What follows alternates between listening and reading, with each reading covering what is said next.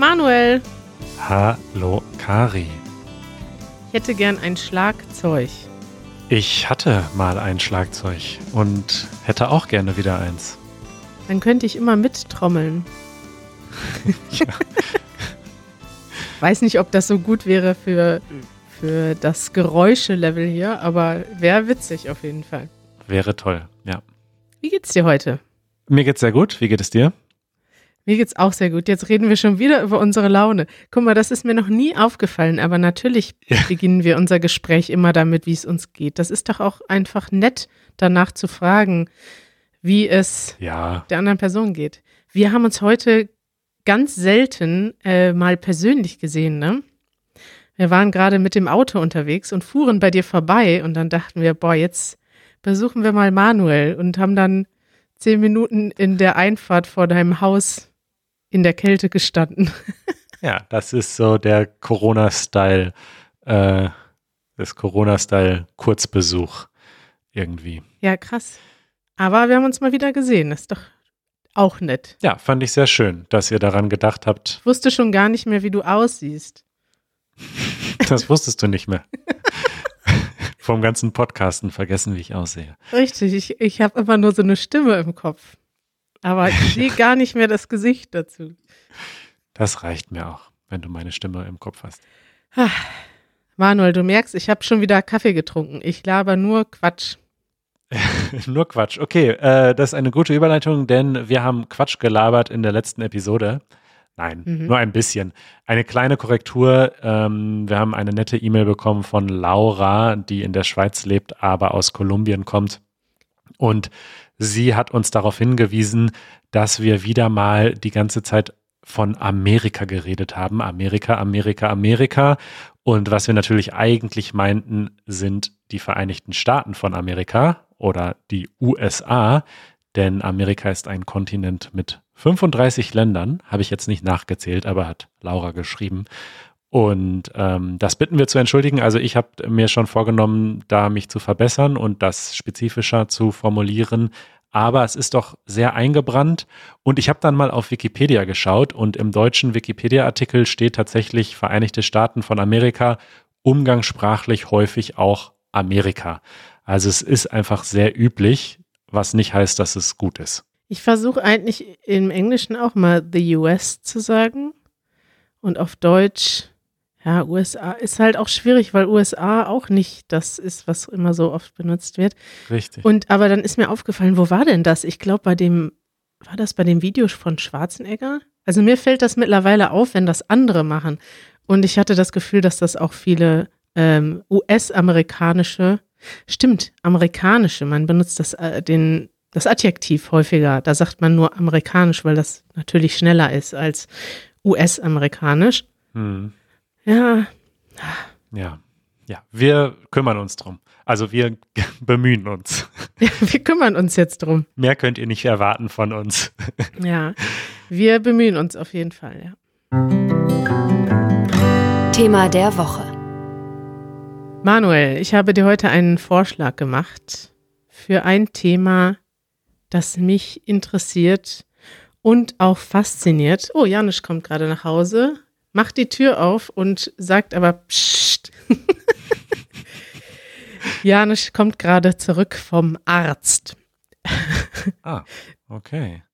Ja, das Thema ist folgendermaßen. Du hast das schön aufgeschrieben mit dem Titel Social Media, Meinungsfreiheit und Politik. Ich glaube, Social Media und Meinungsfreiheit reicht tatsächlich schon. Politik ist natürlich eine Sparte, die, in der das besonders häufig stattfindet. Aber ich dachte, als Aufhänger für unsere Diskussion diese Woche könnten wir mal die Twitter-Sperre von Donald Trump nehmen. Und ich habe mir tatsächlich die Frage gestellt, ob das gut oder schlecht ist, beziehungsweise ich habe da gar nicht so eine klare Antwort, weil ich denke, auf der einen Seite natürlich sollten, müssen soziale Medien Regeln haben, genauso wie das echte Leben ja auch Regeln hat. Aber ich glaube, das Problem ist, wenn diese Regeln nicht übereinstimmen. Wenn jetzt zum Beispiel Trump wegen bestimmter Verhaltensweisen oder bestimmter Worte auf Twitter gesperrt ist, die aber in der tatsächlichen Welt, also in der nicht virtuellen Welt, keine ähnlichen Konsequenzen haben. Ne? Also man kann das ja zum Beispiel auch in, das, da gab es ja auch viele Diskussionen in Deutschland drüber und auch tatsächliche Fälle, wo jemand beleidigt wurde auf Social Media. Und diese Beleidigung ist tatsächlich erfüllt auch juristisch gesehen einen, einen Straftatsbestand. Und dann kann jemand hergehen und sagen, pass auf, du hast mich mit diesem Wort beleidigt. In der echten Welt hat das die Konsequenzen und weil du das aber auf Twitter gemacht hast, werde ich dich jetzt auch anzeigen und dann hast du meinetwegen eine Strafe, die jetzt in der tatsächlichen Welt und in Social Media irgendwie übereinstimmt. Aber in dem Fall war das ja nicht so. Also das ganze Konto wurde gesperrt wegen bestimmter Aussagen, die er gemacht hat und sogar wegen möglicher Konsequenzen oder möglicher Aussagen, die er in Zukunft machen könnte. Und ja, ich dachte, ich frage da dich mal, denn du hast da bestimmt eine viel klarere Meinung. Ja, ich habe tatsächlich ähm, mich insofern damit beschäftigt, ein bisschen, dass in vielen Podcasts, die ich selbst höre, ähm, auch jetzt natürlich viel über dieses aktuelle Thema gesprochen wird, weil ich ja viel so Tech-Podcasts höre. Mhm. Und also ich denke, das, was du jetzt gesagt hast, äh, wenn, wenn etwas stattfindet auf Social Media, was illegal ist, das ist halt eigentlich ein ganz einfacher Fall. Ja, also du hast jetzt auch gesagt, was im echten Leben auch illegal ist. Also alles, was im echten Leben illegal ist, ist im Internet auch illegal, weil das Internet gehört zum echten Leben dazu. Also das ist so der, der einfachste Fall. Und äh, richtig kompliziert wird es halt bei allen Dingen, die wir, wer auch immer wir sind, nicht wollen, die aber eben nicht illegal sind. Und bevor wir jetzt so auf ähm, diesen sehr, sehr schwierigen, komplizierten Fall von Trump eingehen, würde ich erstmal so sechs Schritte zurück machen und erstmal so generell mal so vom Kleinen ins Große gehen. Ja, mhm. also grundsätzlich ähm, machen wir mal ein Beispiel. Wenn wir jetzt als Easy German eine Plattform gründen, ja, wir gründen jetzt, wie nennen wir die? Easy German äh, Fans. Wir haben ja ein Forum. Ist das so, dass was ähnliches? Wir haben ja ein Forum für unsere Mitglieder. Genau, wir können das Forum einfach als Beispiel nehmen. Ähm, dann können wir in diesem Forum unsere eigenen Regeln aufstellen. Und wenn wir sagen, das soll ein besonders ähm, kindliches, kindheitsgerechtes Forum sein, dann können wir zum Beispiel kindlich, kindlich sowieso kindisch, ein kindisches Forum und ähm, und wir verbieten dort ähm, dass jemand das Wort Scheiße benutzt. Ja, also wir schreiben in unsere Regeln, ja. das Wort Scheiße darf nicht benutzt werden. Und wenn jemand das doch benutzt, dann schmeißen wir denjenigen raus. Und übrigens, wir können auch eigentlich generell jeden rausschmeißen, der uns nicht passt. Das ist völlig in Ordnung. Das ist unser gutes Recht, äh, zu sagen, das ist hier unser Ort und das ist eine Plattform, die wir zur Verfügung stellen und wir können da einladen oder auch ausladen, wen wir wollen. Und das hat auch überhaupt nichts mit Zensur zu tun, weil Zensur und Meinungsfreiheit, das, das Pendant dazu oder das, der Gegensatz, bedeutet, dass der Staat dich nicht äh, bestrafen darf oder ins Gefängnis schmeißen darf dafür, dass du bestimmte Meinungen äußerst oder politische Meinungen äußerst und diese nicht, ja, dir nicht das Mund, den Mund äh, verbieten darf. Dir nicht verbieten darf, das zu sagen oder zu veröffentlichen, aber es bedeutet nicht, dass du quasi konsequenzlos alles überall publizieren darfst. Und jeder, der publiziert, also in unserem Beispiel jetzt wir als Forenbetreiber, darf sagen, nee, ich möchte das nicht publizieren. So. Und wenn man das jetzt weiterdenkt, also Twitter ist nichts anderes, ja, das ist ein privates Unternehmen und die dürfen grundsätzlich erstmal ihre eigenen Regeln aufstellen und sagen, das darf hier gemacht werden und das nicht. Und das hat überhaupt nichts mit Zensur zu tun. So. Also das wollte ich erstmal so, glaube ich, als, als erstes sagen, weil das immer noch viel einfach, glaube ich, missverstanden wird, oder? Ja, klar. Aber nichts, also dann die nächste Frage wäre ja für mich, müssen sich die allgemeinen Plattformen an die gleichen Regeln halten wie wie eine Diskussion in der nicht virtuellen Welt. Also wenn ich jetzt sage, zum Beispiel, ich äh, erzähle zum Beispiel eine Lüge über dich und die hat, die würde jetzt in Deutschland diesen Tatbestand der Verleumdung erfüllen. Also ich erzähle was Schlechtes und das hat schlechte Konsequenzen für dich. Dann könntest du mich ja verklagen. Ja. Und die Frage ist jetzt, muss Twitter von sich aus schon handeln und sagen, okay, wir erkennen jetzt schon vorab, dass das diesen Bestand erfüllt. Und ich zum Beispiel, ich sage jetzt, hey, guck mal, da hat Manuel umgekehrt. Du würdest jetzt Twitter schreiben. Karina Schmidt, die hat dort Folgendes über mich geschrieben, das ist eine Lüge und ich habe sie angezeigt. Ab welchem Punkt müsste jetzt Twitter diesen Inhalt entfernen? Sehen die schon selber diesen Inhalt als, als schwierig an und entfernen die dann, weil er ihren privaten Community Guidelines widerspricht? Oder müssen sie quasi die Rechtsprechung abwarten und erst dann, wenn jetzt ein, ein Richter das Urteil fällt, ja, Karina Schmidt hat gelogen und Herrn Manuel Saalmann verleumdet, erst dann wird es gelöscht. Und ich glaube, es gibt ja im Moment alles dazwischen. Also es gibt ja alle, alle Formen. Es gibt sowohl Leute, die dafür streiten, dass Inhalte endlich gelöscht werden und die Plattformen das erst dann machen, wenn das wirklich von einem Gericht bestätigt wurde. Und es gibt Plattformen, die ihre eigenen Community Guidelines so eng schnüren, dass dort von Anfang an Sachen auch gelöscht werden können, die in irgendeiner Weise jemand anderen verletzen. Also ja, ja. Die Frage ist ja, wo fängt man an? Ne? Weil du willst ja nicht jetzt zum Beispiel eine Beleidigung mit dramatischen Folgen zwei Wochen oder zwei Monate im Internet stehen haben, bevor ein Gericht entscheidet, das wird gelöscht. Genau. Und da wird es halt wirklich richtig kompliziert, weil einerseits ähm, ja, kann man die Betreiber in die Pflicht nehmen, ja, dass sie da für Recht und Ordnung sorgen. Und ich würde auch sagen, dass das auch in ihrem eigenen Interesse ist, also dass Twitter dafür sorgt, dass das ein Umfeld ist, wo sich alle Menschen wohlfühlen und ähm, ja, dass sie dort eben nicht Gefahr laufen, beschimpft zu werden oder verunglimpft zu werden. Aber wenn wir jetzt als mh, hm, Gesellschaft oder wenn der Staat sagt, ach, das mit den Gesetzen und so weiter, kümmert ihr euch da mal drum. Filtert das mal. Das finde ich, das ist ja genau das, was im Moment so ein bisschen passiert. Ähm, und das finde ich extrem besorgniserregend, weil wir am Ende irgendwie Mark Zuckerberg und äh, Jack Dorsey es überlassen, die Gesetze zu äh, interpretieren und durchzusetzen. Aber ist das denn so? Naja, in gewisser Weise schon, weil wenn, wenn du jetzt was postest, was in irgendeiner Grauzone ist und dann entscheidet Twitter eben, ähm, dass das entweder nicht gesetzeskonform ist oder nicht mit ihren eigenen Regeln konform ist, das sind eigentlich auch nochmal zwei unterschiedliche Fragen, ja. Aber wenn die jetzt einfach diese Entscheidung treffen und das löschen, dann hast du ja auch überhaupt keine, keine Gegenmittel mehr sozusagen. Und der Unterschied nämlich zu Twitter und unserem kleinen Forum ist natürlich die Größe, ja. Also wenn wir jetzt sagen, du darfst in unserem Forum nicht Scheiße sagen, dann gehst du halt zu einem anderen Forum und tauschst dich da aus. Aber wenn der amerikanische Präsident die wichtigsten Nachrichten überhaupt und seine Entscheidungen nur über Twitter ähm, ähm, veröffentlicht, dann ist es eben kein kleines Forum, sondern dann ist es ja irgendwie extrem wichtig.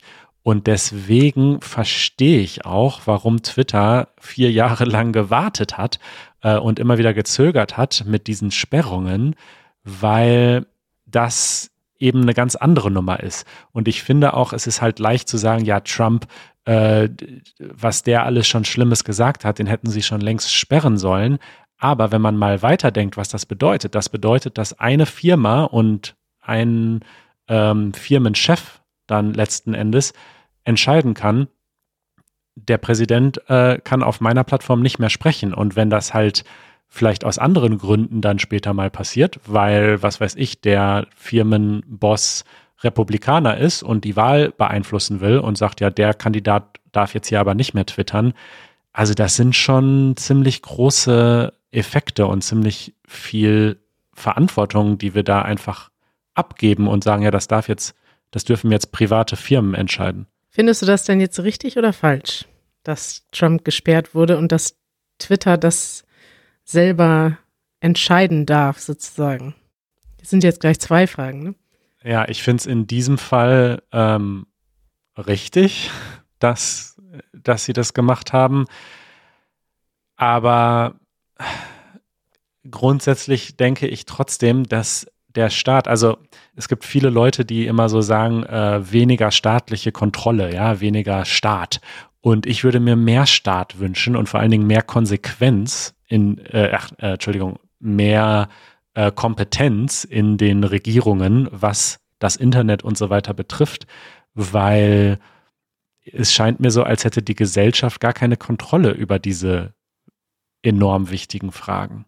Ja, ne? aber das ist ja jetzt schon wieder eine andere Kontrollfrage. Ab wann ist denn ein Social-Media-Unternehmen oder ein soziales Netzwerk groß genug, dass ähm, andere Leute die Kontrolle haben sollten über bestimmte Inhalte oder auch ja. meinetwegen eine Sperrung als das Unternehmen selbst, weil es ist ja eben nun mal ein privatwirtschaftliches Unternehmen. Gleichzeitig sind aber jetzt Facebook und Twitter natürlich nicht nur private Räume, sondern sowas wie ein Marktplatz, ne? Und die haben ja irgendwie eine gewisse, eine gewisse gemeinschaftsstiftende Funktion auch. Und in dem Sinne müssten sie ja auch eine gemeinschaftsbewahrende Funktion haben, so wie man eben auf dem Marktplatz oder im Parlament oder in jeder anderen Form, wo man sich im echten Leben begegnet und Entscheidungen trifft, ja auch irgendwelche Regeln hat. Also, mhm. also würdest du sagen, okay, die Entscheidung war jetzt in dem Fall mit der Kompetenz, die sie aktuell haben, richtig, aber eigentlich sollte diese Kompetenz zu entscheiden, wer auf Twitter sprechen darf und wer nicht oder wessen Profil gesperrt wird, sollte gar nicht bei Twitter liegen, sondern einer unabhängigen Kommission unterliegen. Wäre das die Konsequenz? Irgendwie so müsste man das vielleicht machen. Weil ich muss auch sagen, ich fand es zwar jetzt richtig, dass Twitter jetzt gesagt hat, okay, jetzt ist das Fass wirklich übergelaufen und jetzt ist, jetzt sperren wir diesen Account.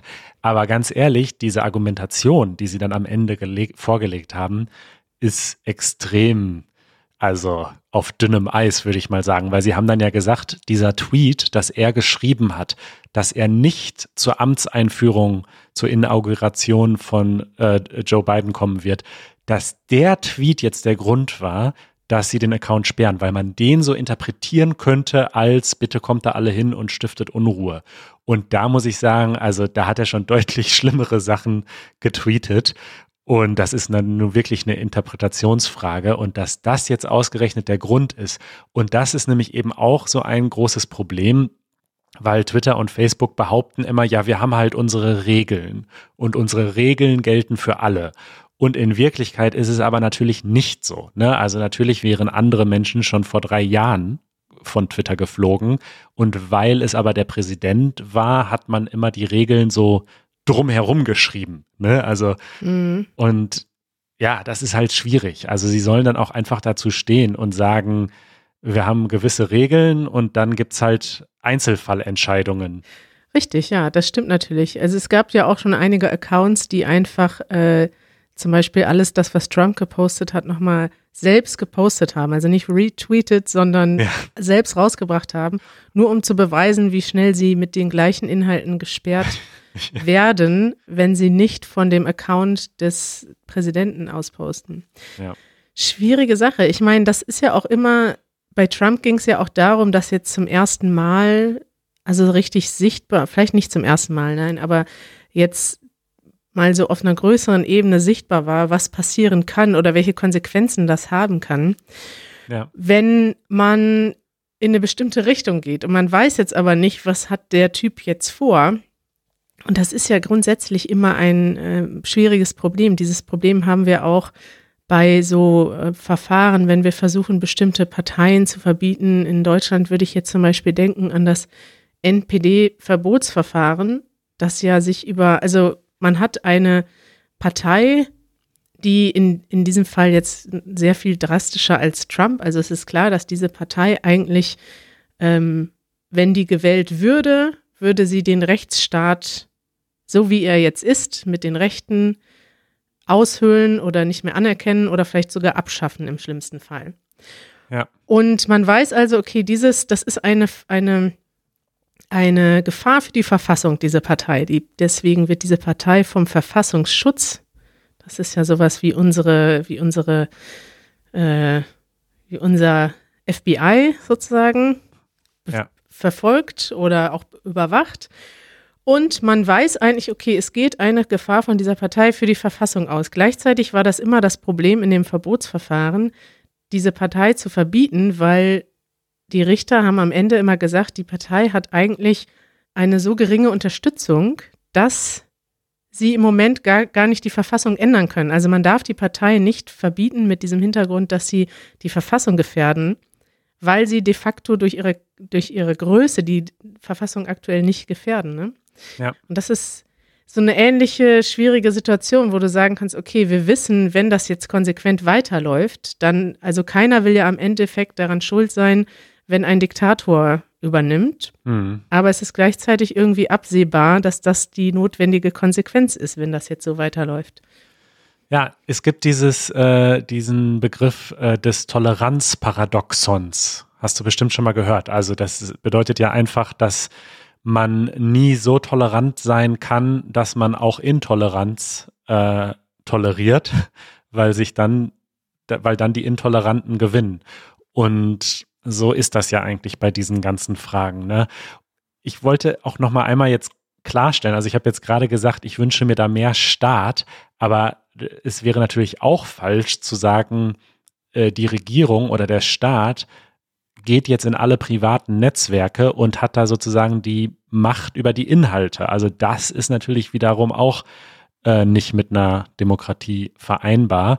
Und deswegen fand ich das ganz ähm, ganz spannend, dass du gesagt hast, äh, irgendwie ein unabhängiges Gremium. Mhm. Weil wir haben das ja so ein bisschen bei den öffentlich-rechtlichen Medien in Deutschland, haben wir ja schon öfter drüber gesprochen, dass die zwar inhaltlich komplett frei sind, aber äh, durch den Staat finanziert und gesichert sind. Ja, eben ja nicht vom Staat. Deshalb gibt es ja die GEZ.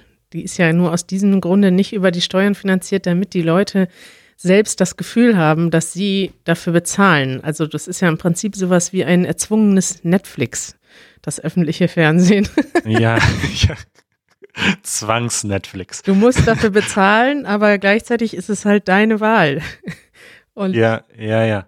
Aber so würde ich mir das irgendwie vorstellen, dass quasi der Staat kann sich nicht einmischen in die, in die Netzwerke, in die Inhalte dort, aber die Kontrolle über das, was okay ist und was nicht okay ist, ist auch nicht nur diesen privaten Firmen überlassen, sondern es gibt da irgendein Gremium, was wir gesellschaftlich ernennen und kontrollieren, das das eben kontrolliert. Es kann nicht sein, dass Jack Dorsey und äh, Mark Zuckerberg irgendwie bestimmen, was gesagt werden darf und, und wer was sagen darf und wer nicht.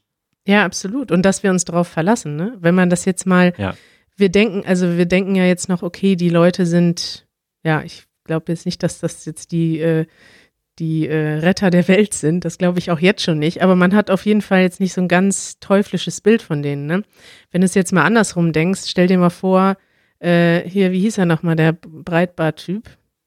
Ähm, ich weiß es nicht mehr, aber halt so ein. Komm, sag schon. Ich google mal. Breitbart. Bart-Typ. Typ. Steve Bannon. Steve Bannon, der mit der schlechten Frisur. Stell dir mal vor, der wäre jetzt, also sein Netzwerk, der hätte jetzt ein soziales Netzwerk gegründet und der wäre jetzt der Chef von Twitter.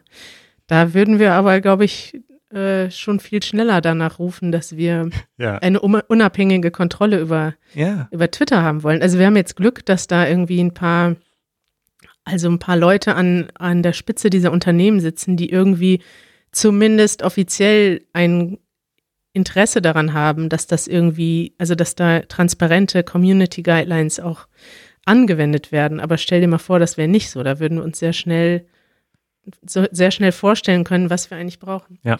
Okay, das heißt, unsere Lösung, Manuel, wäre eine, die, das, die, das Bilden eines unabhängigen Gremiums, das die sozialen Netzwerke überwacht, das Regeln aufstellt und. Richtig. Ja. Wir bieten uns als äh, Vorsitzende gerne an. Wir übernehmen die erste Amtszeit. Im Social Media Gericht. genau. Wir besprechen dann hier im Podcast immer die aktuellen Tweets und so und entscheiden dann, ob das okay ist oder nicht. Finde ich gut, dass wir das, dass wir da jetzt auch eine Lösung gefunden haben innerhalb dieses Podcasts. Spannend. Ja. Ich finde, da könnten doch mal unsere, äh, ich finde, das ist so eine große Diskussion. Da würde ich mich auf Meinungen von unseren Zuhörerinnen und Zuhörern freuen. und vielleicht auch mal ein paar Kommentare vorlesen.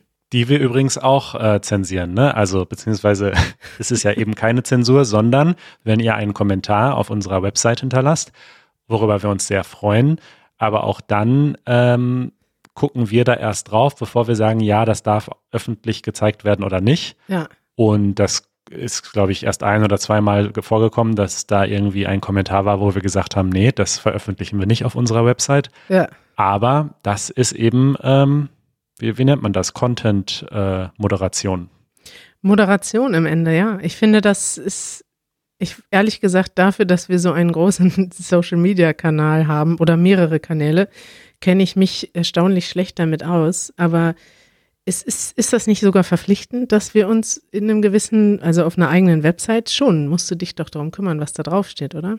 Richtig, ich glaube, wir haben das auch deswegen gemacht, denn wenn jetzt jemand etwas wirklich Illegales schreiben würde und das würde einfach so ohne Kontrolle veröffentlicht werden und wir würden das nicht merken, dann würden wir am Ende dafür haften. Und wie ist das bei YouTube? Haftet YouTube oder haften wir als Betreiber eines YouTube-Kanals? Das ist eine gute Frage. Ich glaube, dass ich das nicht weiß. Da sollten wir mal einen Anwalt fragen. Gut zu wissen. Wir haben auf jeden Fall eine Moderation auf unserem YouTube-Kanal, kann man sagen. Und wir kümmern uns auch darum, äh, die Sachen, die ja alleine schon einfach um eine positive Atmosphäre zu haben. Also wir zensieren jetzt nicht, aber Beleidigungen zum Beispiel werden gelöscht. Jo. Mhm. Ja, schön, Kari. Tolles Thema. Vielen Dank für diese Idee. Bitte, Manuel. Ich bin immer gerne zu Diensten. Mit Themen, die ich, die ich so lese und dann hier in den Podcast einstreue. Ja. Und wir verfolgen die US-amerikanische Politik weiter gespannt. Es sind nur noch ein paar Tage bis zu einem neuen US-amerikanischen Präsidenten. Du siehst, ich übe. Äh, das, das machst du sehr gut. Ich wollte gerne noch einen Artikel hier posten in unseren Show Notes. Ich suche ihn gerade nochmal. Ich habe nämlich tatsächlich das heute Morgen in den bei tagesschau.de genau zu diesem Thema einen Artikel gelesen und darum bin ich drauf gekommen. Sehr gut. Verlinken wir in den Show Notes easygerman.fm. Bis übermorgen, Kari. Tschüssi. Ciao.